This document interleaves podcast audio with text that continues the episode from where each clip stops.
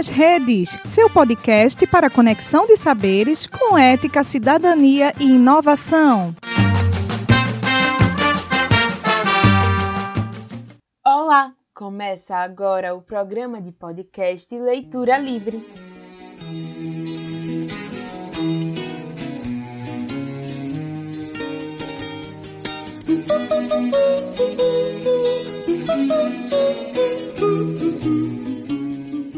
O Leitura Livre é o seu programa de podcast de debates sobre obras que são de leitura imprescindível.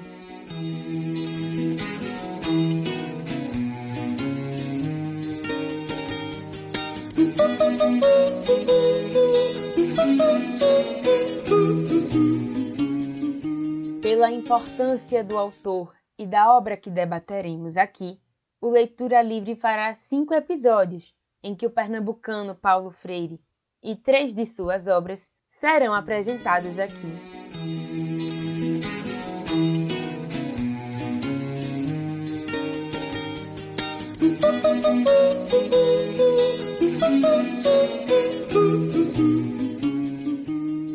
Paulo Freire, Pedagogia da Autonomia, é o quarto episódio da série. Neste episódio, vamos saber um pouco mais sobre a obra publicada por Paulo Freire nos anos de 1996, o livro Pedagogia da Autonomia.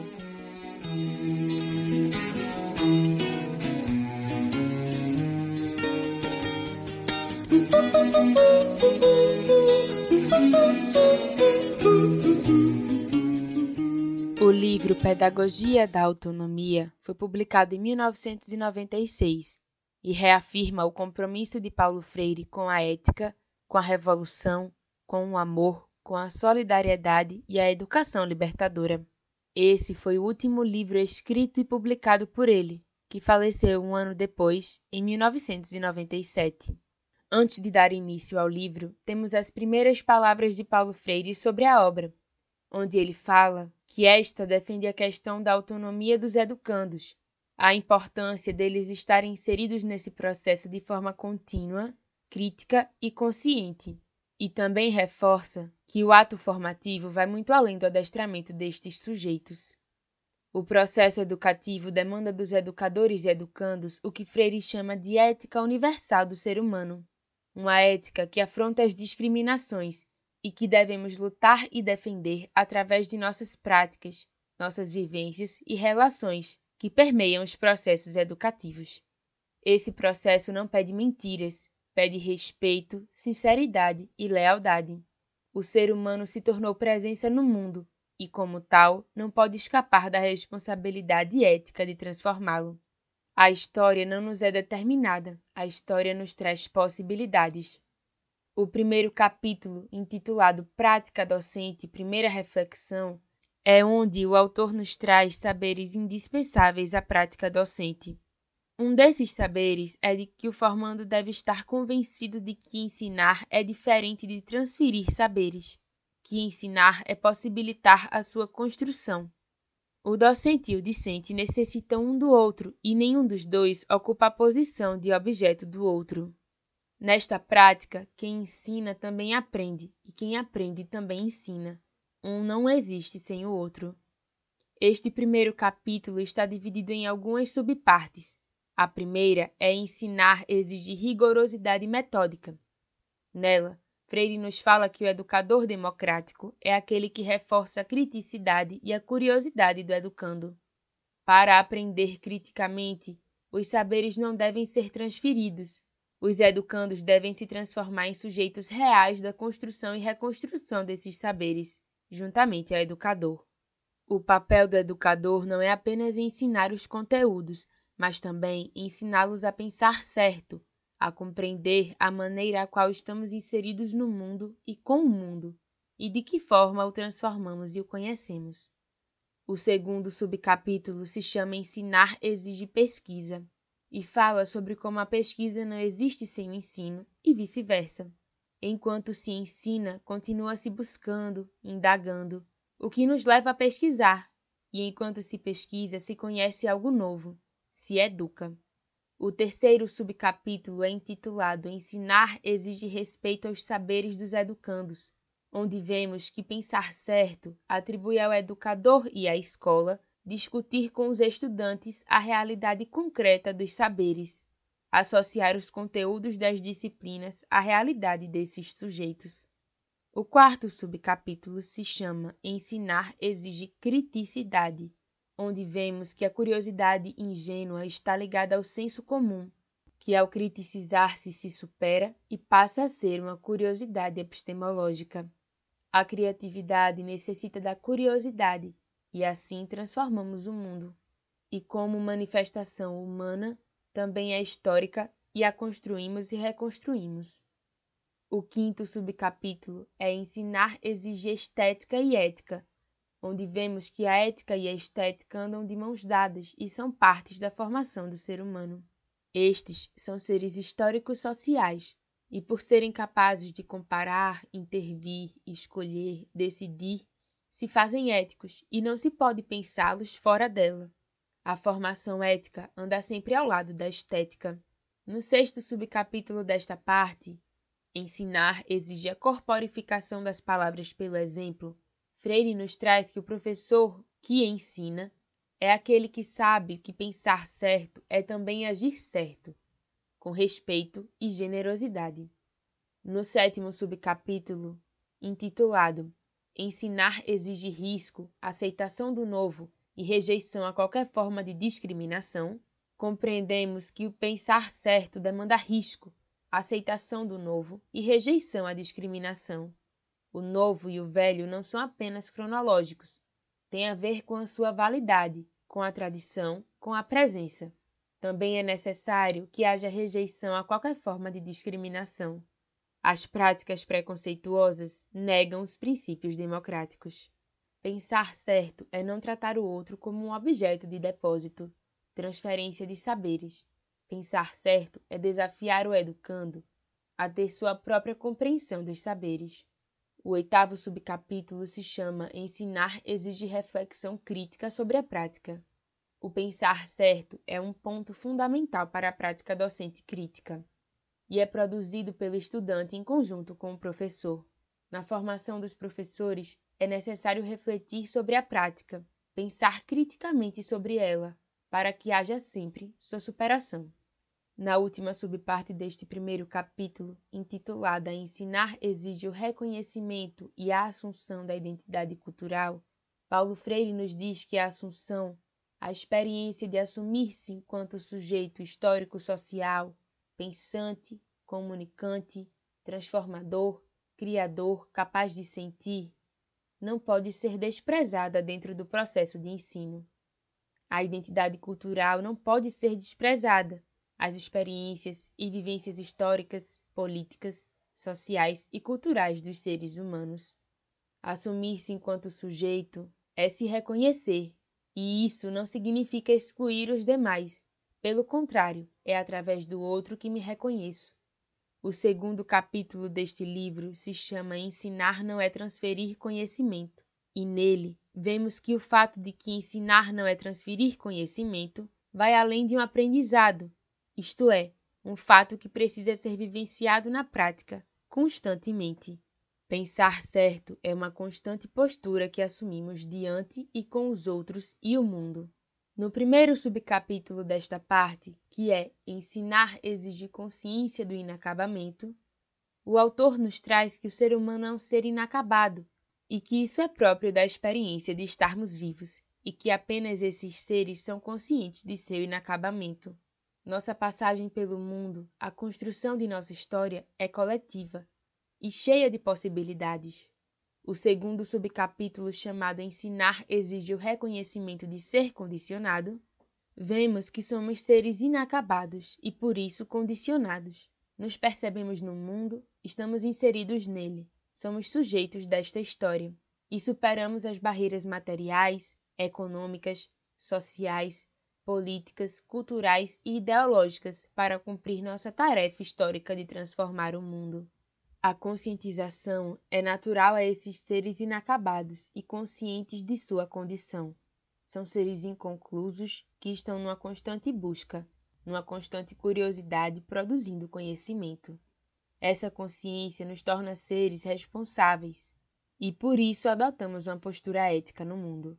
Estar no mundo é estar em conjunto com ele e com os outros, é fazer história. É assim, nessa conscientização de sua inconclusão, que os seres humanos se tornam educáveis. O terceiro subcapítulo, Ensinar exige respeito à autonomia do ser do educando, fala sobre o respeito que o educador deve ter em relação ao educando. Respeitar sua curiosidade, sua linguagem, sua rebeldia, sua inquietude. É através da dialogicidade que se cresce, se respeita e aprende nas diferenças. O respeito à autonomia é necessário. O quarto subcapítulo é intitulado Ensinar exige bom senso. E nele, Paulo Freire nos fala sobre a importância do bom senso que é responsável pela postura prática do professor. É ele que nos diz que não é possível pensar na escola como um campo de formação de sujeitos e estar alheio à realidade deles. Para que haja respeito, é necessário levar em consideração e conhecer a trajetória e a existência de cada um desses sujeitos. O quinto subcapítulo é Ensinar exige humildade tolerância e luta em defesa dos direitos dos educadores. E fala que a luta dos professores em defesa aos seus direitos é tão parte da atividade docente quanto a prática ao respeito. A luta é parte da história. O respeito ao educando demanda humildade e tolerância. É necessário conviver com o diferente, amar a prática pedagógica e os educandos e se comprometer com o processo formativo. O sexto subcapítulo se chama Ensinar exige apreensão da realidade, onde o autor nos traz o fato de que aprendemos para transformar a realidade. Assim, toda a prática educativa é política e pressupõe respeito. O sétimo subcapítulo, Ensinar exige alegria e esperança, nos mostra que o espaço pedagógico deve ter um clima de alegria e a esperança de que esse vai ser um espaço onde professor e estudante podem aprender e ensinar juntos. O ser humano inacabado, consciente de sua inacabação e imerso numa busca constante, não faz sem esperança. Sem ela, só haveria o determinismo. Ensinar exige a convicção de que a mudança é possível é o oitavo subcapítulo. Nele, Freire nos diz que o mundo não é estático, ele está sendo. Estamos vivendo no mundo e constantemente interferindo sobre ele. Não nos adaptamos a eles, nós o mudamos. Essa mudança pressupõe a dialética entre a rebeldia e a superação, e apesar de ser um processo difícil, é totalmente possível e necessário. O nono e último subcapítulo desta parte é Ensinar exige curiosidade onde o autor nos fala um pouco mais sobre a curiosidade. O professor autoritário que nega a curiosidade dos estudantes nega também a sua própria. Curiosidade necessita de imaginação, de emoção, de intuição, de inquietação, e sem ela não se ensina nem se aprende. Por isso, a relação entre professor e estudante deve ser sempre dialógica, aberta e curiosa. O capítulo 3 se chama Ensinar é uma especificidade humana, e nele o autor fala como o docente deve ter segurança em si mesmo, em exercer sua autoridade com sabedoria. No primeiro subcapítulo desta parte, Ensinar exige segurança, competência profissional e generosidade, é onde vemos que, além da segurança, ensinar também necessita de que o docente leve a sério sua formação a incompetência desqualifica a autoridade do professor.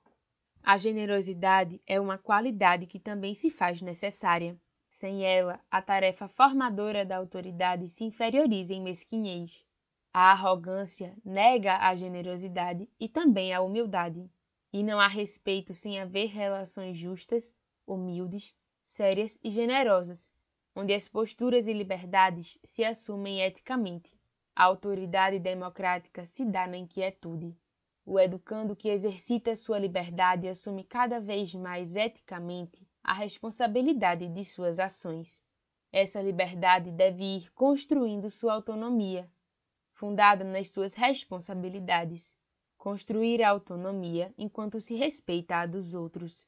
No segundo subcapítulo, intitulado Ensinar exige comprometimento, o autor nos fala que ser professor é se colocar em frente aos alunos, sua maneira real de ser, de pensar e agir. Educar é um ato político e não neutro.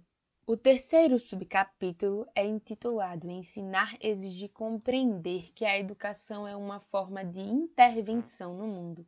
Nele, compreendemos que educar é uma experiência unicamente humana e, assim, ela é uma forma de intervir no mundo.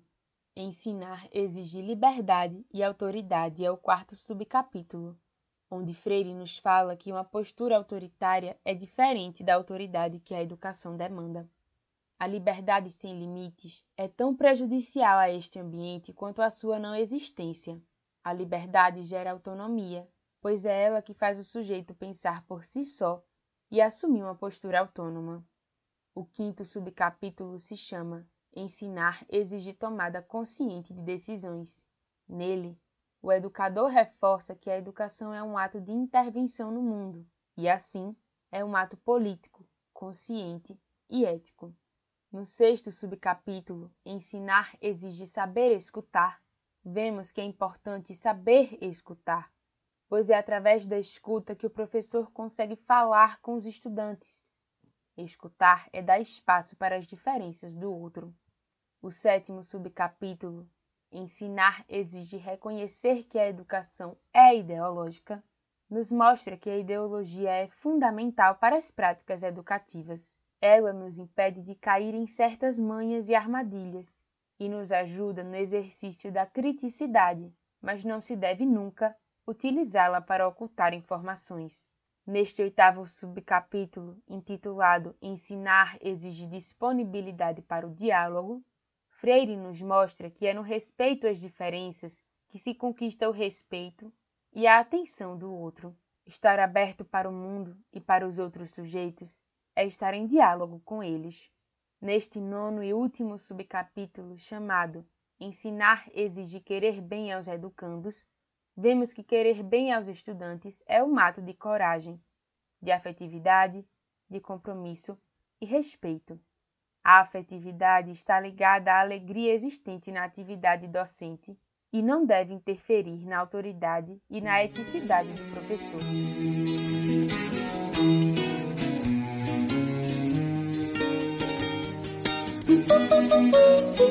O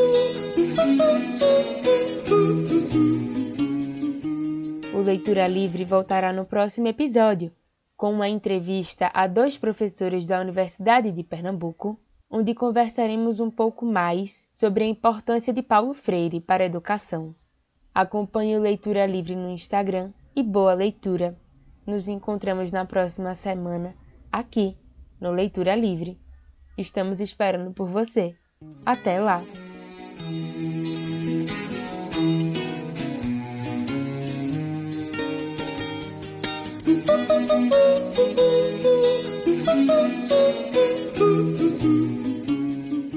Ficha técnica Programa Leitura Livre.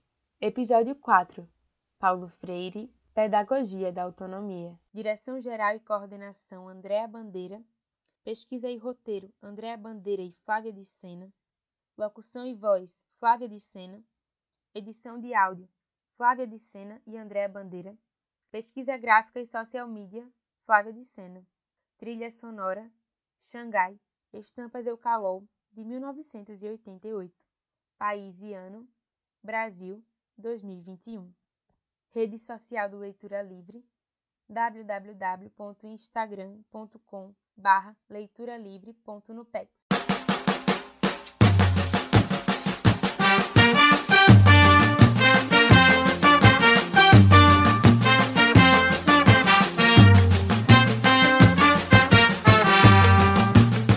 UPE nas redes, seu podcast para conexão de saberes com ética, cidadania e inovação.